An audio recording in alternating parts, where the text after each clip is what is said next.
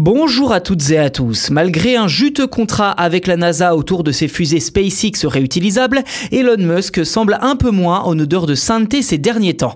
En effet, l'agence spatiale américaine a partagé ses craintes concernant les projets d'Elon Musk de mettre en orbite 30 000 satellites autour de la Terre. Un tel nombre d'appareils pourrait a priori mettre en danger les astronautes de la Station spatiale internationale avec un risque de collision élevé. De quoi parle-t-on concrètement? Est-ce vraiment un danger? C'est ce que je vous propose de voir dans cet épisode.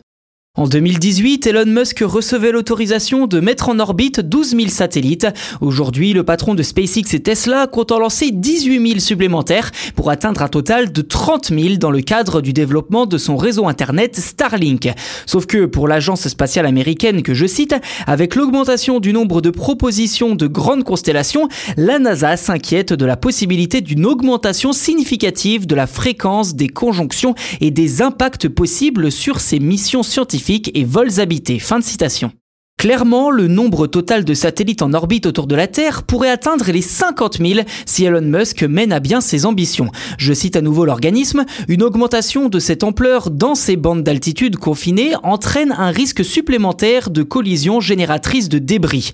Des craintes logiques, mais qui n'inquiètent pas pour autant Elon Musk. Le PDG de SpaceX estime qu'il y a assez de place pour tout le monde dans l'espace. Je le cite, il ne s'agit pas d'une situation dans laquelle nous bloquons les autres d'une quelconque manière. Nous n'avons pas empêché qui que ce soit de faire quoi que ce soit et nous n'avons pas l'intention de le faire. Fin de citation. Ce n'est toutefois pas la première fois que l'homme le plus riche du monde est interpellé sur ce sujet. En décembre dernier, la Chine avait émis le même commentaire concernant les risques de collision.